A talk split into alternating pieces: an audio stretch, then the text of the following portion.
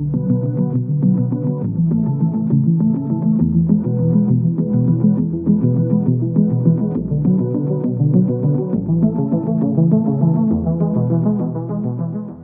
esse é mais um podcast CBO e eu estou aqui hoje. Meu nome é Cristiane Rolim, eu sou de São Paulo e eu estou aqui hoje para entrevistar o professor Evandro Lucena, que vai nos falar a respeito do retinoblastoma. Então, eu quero, eu estou muito contente de estar aqui porque é, eu vou aproveitar para me atualizar. Esse tema tem estado muito na mídia, então vai ser uma excelente oportunidade para eu também é, incrementar meus conhecimentos nessa área. E eu vou pedir para o doutor Evandro se apresentar, falar sobre a formação dele, falar sobre o local onde ele trabalha atualmente. E, e abro então a palavra para você, Evandro. Obrigada por estar aqui conosco. Oi, Cris. Olá, olá, pessoal, tudo bem? É, espero que estejam todos muito bem, é um prazer enorme estar aqui com você, com todos os nossos ouvintes. É uma honra mesmo estar aqui. Ter um tema árido como retinoblastoma aberto agora para o podcast do CBO. Acho interessante que é um tema que realmente agora está na mídia desde a divulgação aí da história do, do repórter da televisão e, e da, da esposa que divulgaram a história do retinoblastoma da, da filha. Então, é um tema que está muito na mídia, as pessoas falam muito a respeito. Então, então é uma honra estar aqui para conversar a respeito disso. Meu prazer é todo nosso, eu estou muito feliz de estar aqui também. É, eu, eu, meu nome é Evandro Lucena, eu, eu como é que eu posso me apresentar? Apresentar é uma coisa complexa, né? Porque parece que a gente vai falar sobre uma coisa bem vaidosa, meio Não, orgulhosa. Eu fiz faculdade no UFRJ e residência no Hospital da Lagoa. É, me formei, em, fiz um fellow em retina e fui morar fora do Brasil. Fiz um fellow um, um pouco mais alongado, vamos colocar assim, de alguns anos no Messianier, onde eu aprendi a mexer com oncologia professor Gragudas, que faz melanoma, Shizumukai, que faz retino. Lá eu aprendi né, como me portar, como, como tratar os retinoblastomas, os melanomas e os tumores que tinham. Mas a minha grande oportunidade veio mesmo quando eu fui trabalhar no Instituto Nacional do Câncer. Houve uma, um concurso em 2004 para fazer, para abrir um serviço no Instituto Nacional do Câncer. Então foi um desafio bastante grande. Naquela época, pouco se falava em, em, em oncologia ocular. É, existia a grande pioneira, que era a doutora Clélia, junto com os assistentes e as pessoas que trabalhavam com ela, Virgínia, Priscila, Luiz, Edu, é, a turma que anda comigo hoje, os meus parceiros atualmente. No Rio de Janeiro não tinha ninguém que fazia isso. E, e, e, foi um desafio abrir um serviço, sabe? Interessante que que estava conversando com você anteriormente. Esse serviço foi aberto com verba do Mac Dia Feliz. As pessoas é, funciona mesmo, Mac Dia Feliz funciona, é interessante. A gente abriu esse serviço com verbas do, Mac, do McDonald's, né? Mac Dia Feliz e com houveram doações de, de várias entidades. Ronaldo Lazário, Ronaldo, Ronaldo Fenômeno deu uma grana pesada para abrir o serviço. É, houveram várias doações ao INCA, ao INCA voluntário, e a gente conseguiu, então, montar um serviço de primeira linha. Acho que foi um serviço que, que eu tenho muito orgulho de ter feito isso, sabe? E de ter colocado isso junto com o pessoal de São Paulo e depois essa divulgação toda no Brasil. Mas tenho muito orgulho de ter sido, ter sido um dos pioneiros que trajetória bonita. É, Na verdade, acho que você é a segunda geração brasileira de especialistas, porque eu aprendi, nós somos provavelmente contemporâneos, e eu aprendi tumores e retinoblastoma com a doutora Clélia e o doutor Pacheco. E naquele momento, tudo era enucleação eram casos avançadíssimos, muitos bilaterais, e foi só o que eu vi quando eu tive o meu estágio durante a residência no AC Camargo, que era o serviço da doutora Clélia na época. Então, eu queria começar perguntando para você hoje em dia como que, é, o que, que mudou de lá para cá em termos de detecção né? Eu acho que a gente tem bastante coisa diferente desses últimos 30 anos em relação à detecção do retinoblastoma. E queria que você explicasse para a gente como é que está sendo é, hoje em dia divulgado para que a gente faça os screenings para o oftalmologista geral e para quem faz oftalmopediatria é, saber como a gente deve agir é, para de tentar detectar o mais precocemente possível. Sim. Cris, na verdade, o tratamento do retino mudou muito Mudou no sentido de a gente hoje consegue manter olhos que têm retinoblastoma enxergando que é uma coisa que era impensável na década de 80 e 90. Então houve uma mudança de paradigma, de paradigma no tratamento quando se introduziu a quimioterapia sistêmica, isso lá nos, nos anos 90. E eu já comecei diferente da primeira geração, que era a doutora Cléria mesmo. A gente já começou com a quimioterapia sistêmica funcionando a pleno vapor a gente já conseguia tratar os retinoblastomas de uma forma bastante efetiva e manter grande parte dos olhos que não chegavam tão avançados assim.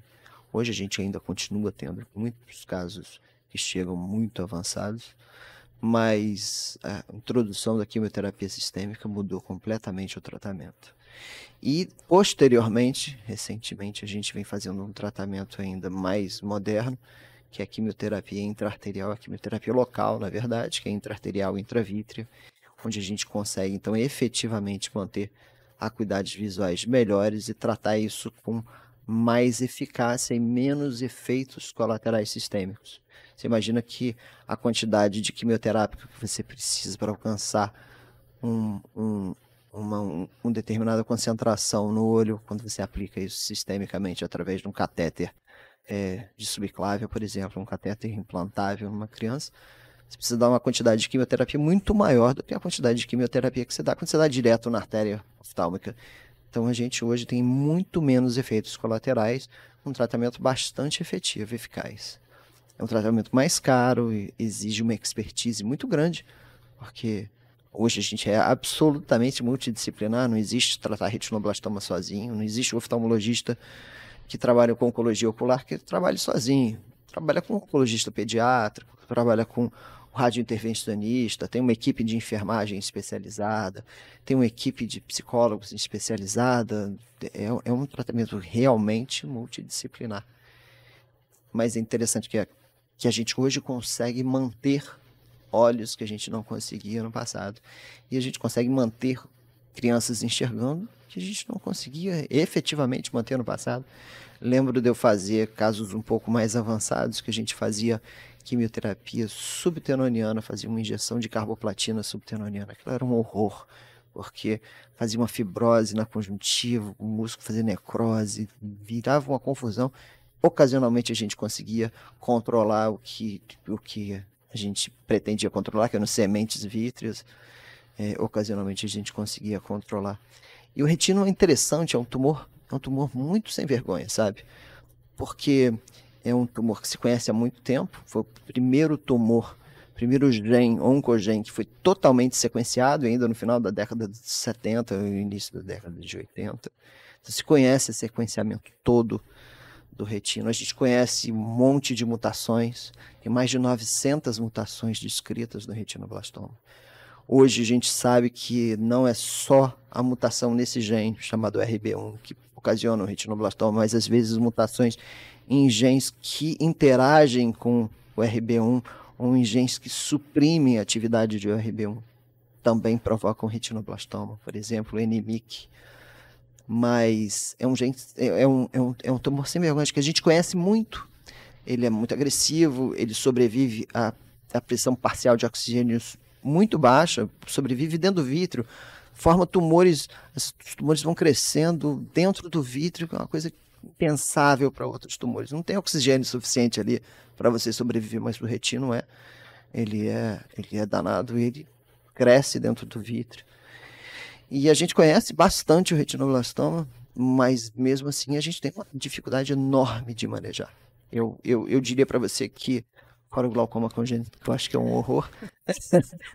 o retinoblastoma é a segunda doença mais, mais difícil de tratar na oftalmologia. É, é desafiador, certamente, para a sociedade como um todo, né? Porque são doenças que muitas vezes podem levar à cegueira e à morte, que é muito sério né, É, na infância. com Então, certeza.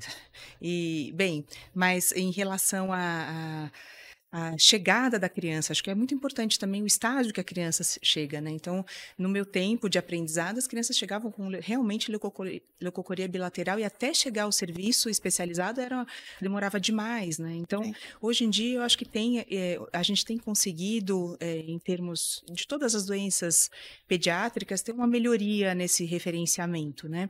Eh, você quer falar um pouquinho sobre isso? Como é que o teste do olhinho mudou? Como que esses screenings que os oftalmos pediatras têm feito nos mapeamentos de retina têm antecipado a chegada dessas crianças? Ou se ainda você tem pego todos os casos muito avançados?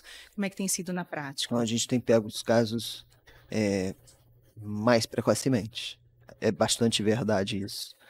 É, eu sempre falo com os meus residentes que não é preciso você sair da residência, não é preciso o oftalmologista que tem uma formação geral em, em oncologia ocular saber tratar, estadiar, saber quando que tem que indicar a quimioterapia intraarterial, qual a droga que vai usar, se vai usar melfalano, se vai usar topotecano, se vai fazer placa. Não é nada disso necessário. É necessário a gente lembrar que o retinoblastoma existe e tá com ele na ponta da nossa lista o tempo todo. Isso é importante. Isso é muito mais importante do que a gente formar um monte de especialistas, porque essas pessoas que vão a campo é quem vão fazer o diagnóstico precocemente. O diagnóstico precoce é fundamental, não só fundamental na manutenção do olho, mas também na manutenção da vida.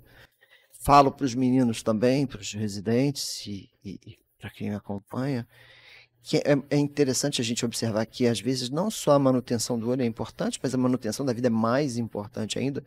Então, aquilo que eu estava comentando com você a respeito de ah, tinha tanta enucleação, e, e, a gente tem que encarar a enucleação, na verdade, a gente tem que tentar mudar esse paradigma, na verdade, de dizer que a pessoa não perdeu o olho, na verdade, a pessoa está se tratando, o olho já estava perdido pelo tumor, já chegou perdido. Então a gente tem que tratar para a pessoa voltar a ter vida novamente. Isso é uma coisa importante. É... Muito bom, é essa ideia de, de, de, ajudar a família a entender como um recomeço, Sim. inclusive com uma manutenção, né? Da, da, acho que é bem importante, importante né? Porque é muito gente- mutilante, né? A, a enucleação é difícil de aceitar para a família em geral e tem que ter um apoio da, dos psicólogos grande também, né? É, é interessante que quem olha por, pra, por fora, quem olha de fora isso o tempo todo, acha que realmente a, a, mutila- a mutilação acontece mesmo. É interessante a gente observar que às vezes a gente tem que associar a radioterapia nos casos muito avançados, que você tem que enuclear, e tem um risco, tem, tem fatores de risco associados àquele tumor que foi enucleado, que exigem que se faça radioterapia na órbita, por exemplo, invasão escleral ou, ou invasão extraescleral, você tem que irradiar a órbita, e aí realmente acontece uma mutilação com, com defeitos faciais tardios. Mas é interessante a gente observar que ao longo do tempo eu venho, vejo meus, meus pacientes, hoje eu tenho paciente com 20 anos de idade, 22, 25 anos de idade. E esses pacientes que foram tratados por mim, às vezes me chamam no Instagram, é até engraçado. O paciente chamar você no Instagram, te achar no Instagram, te achar na internet. Tio Evandro, me segue, por favor, eu estou fazendo, virei, virei, como é? Influencer. Então eu tenho uma, uma, uma paciente que é influencer, ela tem uma prótese no olho, tratou outro, era um bilateral grave, e ela tá lá na internet fazendo lá em influencer dela, é uma figura engraçada. E, e ela é super divertida, sempre foi divertida, ela era divertida desde o começo. Então, acho que ela está no caminho dela. A gente notar que essa essa essa grande mutilação que pra gente parece uma mutilação, na verdade é uma é o começo. É recomeço. A criança começou de novo, fez uma, sabe, ela teve um, um, um percalço ali, um, um- uma, uma lombada na estrada dela. E refez a vida, Sim. né? Muito bacana. Sim, sim, eu acho que sim. E- a respeito do que a gente estava falando a respeito de, então, essa história de do residente ou do oftalmologista que faz a sua formação oftalmologista generalista ou oftalmologista especialista em outras subespecialidades, no glaucoma, na córnea. O- O que é importante, importante, importante, e aí a mensagem de hoje é essa, é a gente lembrar que o retinoblastoma existe. Lembrando que ele existe, o diagnóstico não é complexo, porque basta a gente olhar o fundo do olho. Então, é, existem mil esquemas de, de screening. Vamos fazer screening em todas as crianças para retinoblastoma. Vamos fazer teste de olhinho em todas as crianças. Eu estava lembrando com você que o teste de olhinho foi feito para. Ele foi desenvolvido, vamos colocar assim, desenvolvido para diagnóstico de catarata congênita. Ele é muito prestativo ao retinoblastoma e a gente pede isso emprestado à oftalmologia pediátrica. É, obrigado por isso oftalmologia pediátrica serve para a gente ver se o reflexo vermelho existe ou não existe. Mas o fato de existir um reflexo vermelho ou não existir um reflexo de vermelho não exclui completamente o diagnóstico de retinoblastoma ou não corrobora o diagnóstico de retinoblastoma. Então, o diagnóstico é feito quando você dilata a pupila efetivamente e olha ao fundo do olho. É, é importante a gente observar que isso deve ser, devia ser uma rotina, né? dos primeiros exames oftalmológicos das crianças, exame oftalmológico na, na maternidade, devia ser feita um, uma dilatação, olhar o fundo de olho, porque a gente bota um aparelhinho no ouvido para saber se a criança escuta, por que a gente não dilata a pupila e olha o fundo do olho? A gente está vendo se está tudo bem, se está tudo normal, se tem alguma coisa que pode ser feita ali para melhorar as condições de saúde daquela, daquele recém-nato, acho que é o, o, começo é por aí. Uhum. E aí, na próxima consulta, com, com um oftalmopediatra que deve ser feito, eu acho, acredito que em torno primeiro de seis... Ano, primeiro ano de vida. Em, antes do primeiro, de completar o primeiro ano de Isso. vida, dilatar a pupila e olhar novamente o fundo do olho. Grande parte dos retinoblastomas são unilaterais, aproximadamente 60% unilaterais e 40% são bilaterais. Os bilaterais aparecem mais cedo, sabe, Cris? Eles aparecem mais cedo porque a criança efetivamente para de enxergar. A visão diminui precocemente. Então, aquela criança que tem dificuldade para apanhar um pequeno objeto, aquela criança que tem dificuldade para andar. Num, Talvez seja uma criança interação. que, retroceda, que retroceda no desenvolvimento. Exatamente, né? ela não interage muito menos. E nessas crianças aparece muito a leucocoria, que é o principal sinal do retinoblastoma, longe, tanto nos bilaterais como, como nos unilaterais. Mas nessas, crianças, né? mas nessas crianças aparecem estrabismo ah. porque elas não fixam elas não fixam, elas não têm nenhum dos dois olhos retinoblastoma é, lá no desenvolvimento do tumor.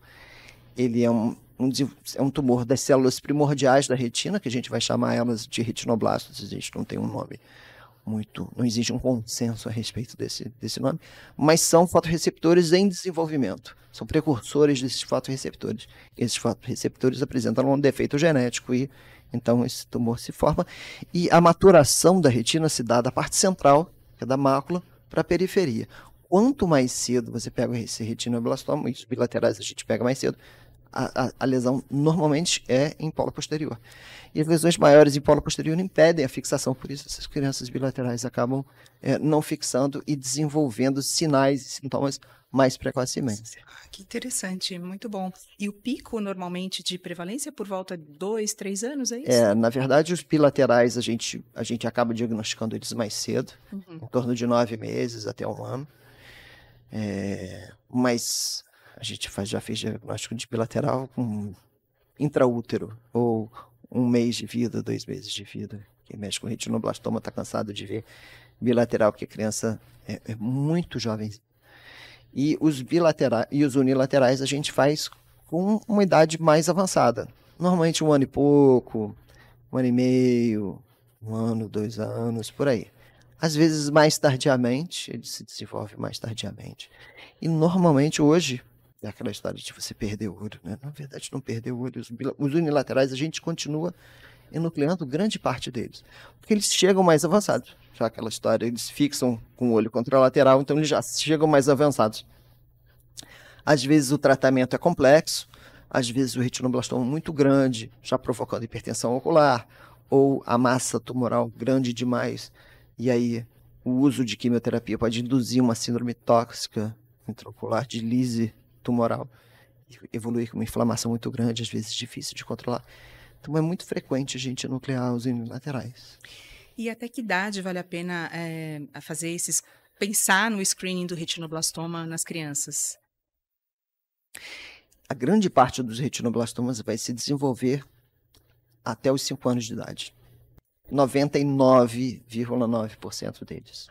A gente está preparando, tem um, um paper que a gente está preparando, que é surpresa, que é sobre a prevalência e incidência de retinoblastoma no Brasil. A gente está fazendo uma, uma, uma, uma avaliação de todos os registros de câncer, baseado em registro hospitalar, hospitalar. de câncer. O INCA tem um, o INCA concentra esses registros hospitalares. O Estado de São Paulo tem um outro registrador, que é a Fundação Oncocentro, mas a gente acaba fazendo fazendo a, a adição desses, desses registros. Então, estamos preparando aí um trabalho a respeito disso, que vai ser bem legal. Na verdade, a gente tem um, um, um problema muito grande no registro. Quem registra os casos de câncer são pessoas que fazem um curso para registrar, não são efetivamente médicos ou enfermeiros ou nada, são registradores, é uma profissão que existe. E não são pessoas exatamente preparadas que têm que lidar com um prontuário escrito por médicos e por enfermagem. Então a gente tem um, uma dificuldade no registro. Mas é importante a gente ter números. Registro é fundamental para a gente tratar qualquer É importante doença. a gente ter, ter números. E é importante a gente não ter números do retinoblastoma, assim, números que, que, sejam eh, números de saúde pública, né? Um registro hospitalar de câncer no Brasil inteiro. Todos os registros do Acre, do estado do Amazonas, todos os registros hospitalares, a gente está fazendo uma reunião esse negócio para a gente poder ter uma ideia de exatamente de como é a nossa prevalência em termos de Brasil, em termos de saúde pública, onde alocar recurso, importante isso, onde alocar recurso, onde não alocar recurso, se eu preciso ter mais, mais especialistas, se eu preciso ter mais centros de referência, isso é uma coisa importante que a gente estava falando a respeito disso. Sim. O custo de você ter um centro de referência em retinoblastoma enorme. É, eu, eu fui conversar com um, um, um diretor do INCA para pedir um determinado equipamento. Ele falou para mim, Evandro, eu não posso comprar uma, um aparelho como esse que você está me pedindo, porque preciso comprar um mamógrafo, cara. E um mamógrafo, eu tenho uma prevalência de câncer de mama enorme. Então, eu, eu entendo o apelo do câncer infantil, a, a, entendo o apelo né, daquelas crianças que ficam nucleadas, andando com prótese por aí mas eu, eu tenho uma prevalência de câncer de mama gigantesca. Nossa população é gigantesca, eu preciso colocar um mamógrafo em cada CACOM, que uns CACOM são os centros de, de apoio é, secundário. oncológico secundário nos estados. Ah, isso é, é, fundamental, né? Porque é bioética, a gente distribui verba para onde precisa Sim pensar mesmo se vale a pena a gente ter 10 centros ou se é melhor ter três muito bem equipados com pessoal capacitado, né? sim, né? Acho que isso tudo sim. também o CBO pode nos ajudar uh, numa retaguarda para direcionar também o número de oftalmologistas que a gente talvez precise. É, isso é fundamental. É, a sociedade, junto com o CBO, está montando esse negócio dessa rede de referenciamento na qual você é, é, é uma das líderes nisso. E a Oncologia Ocular tem o orgulho de estar tá participando disso. A gente vai montar uma rede de referenciamento SUS os oftalmologistas saberem não ficarem perdidos, né? Ou ficarem ligando, onde eu mando o retinoblastoma não vai ter, todo mundo vai saber para onde vai mandar o, o, glaucoma congênito, vai mandar o retinoblastoma. Inclusive para abreviar a chegada e a sim. gente poder tratar melhor, sim, né? Sim, um dos gargalos que a gente tem hoje no tratamento do câncer em geral é, é, são os cisregs, né? E aí, se a gente conseguir junto ao CBO, que a gente sobrepasse esse, essa história do CISREG, da regulação estadual, fazendo uma autorregulação disso, talvez isso fosse muito importante. Proveitoso, muito, sim. sim. Eu vou te fazer mais uma última pergunta é, sobre fator de risco. É, quem, que famílias devem se preocupar? O é, que, que a gente orienta para as famílias? Eu sei que você trabalha muito com genética. Dá uma dica para a gente quem são os, os, as crianças que têm mais risco de ter retinoblastoma, se existe algum fator ambiental associado ou se é exclusivamente genético mesmo. O, o RB1, que é o gene provocador do, do retinoblastoma. É um gene muito estudado, conforme a gente estava conversando. Existem muitas dúvidas, entretanto, a respeito desses fatores ambientais. Parece que existe uma relação com HPV, existem outras relações é, com IDH, por incrível que pareça. É, a gente tem casos mais avançados e casos, uma prevalência e incidência também maior em países que têm um IDH menor. A gente não sabe exatamente como fazer essa relação. No nosso trabalho a gente vai tentar uh, mostrar isso.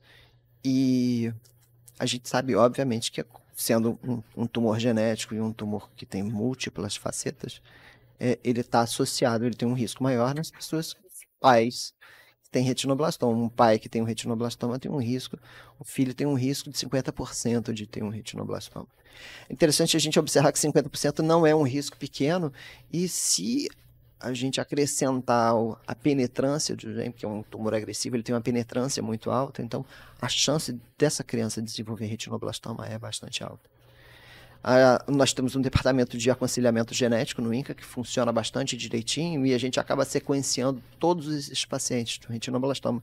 E existe, então, formamos uma rede chamada Rede de Câncer Familiar, que é a rede do SUS, é, onde os tumores familiares são mapeados e a gente acaba concentrando é, informações genéticas a respeito desses, desses, desses, da prevalência desses genes e onde eles estão concentrados. E isso tem apoio de diversos lugares do país, desde a faculdade da Universidade Federal do Rio Grande do Sul, passando pela Escola Paulista de Medicina, USP, o INCA e outras universidades. A gente fez essa rede é, de câncer familiar, que é uma coisa bastante interessante. Que maravilha. É. Nossa, vocês estão muito à frente, que bacana. Comunicação é tudo, né? É. Que bacana, nossa, é, eu aprendi muito, foi que muito bom. bom. É, eu acho que a gente pode é, encerrar. Evandro, foi um prazer muito grande, foi uma delícia para mim e, e, foi ótimo o nosso encontro. Que bom, que bom. Fiquei muito feliz de estar aqui. Então... adorei a oportunidade, estou à disposição para para qualquer esclarecimento. Estou aí na Sociedade Brasileira de Oncologia Ocular, então, precisando, estou à disposição. Muito obrigada. Então, encerramos aqui o nosso é, podcast. É, obrigada, Evandro. Um abraço. Obrigado, Cris. Obrigado pela oportunidade. Obrigado ao CBO.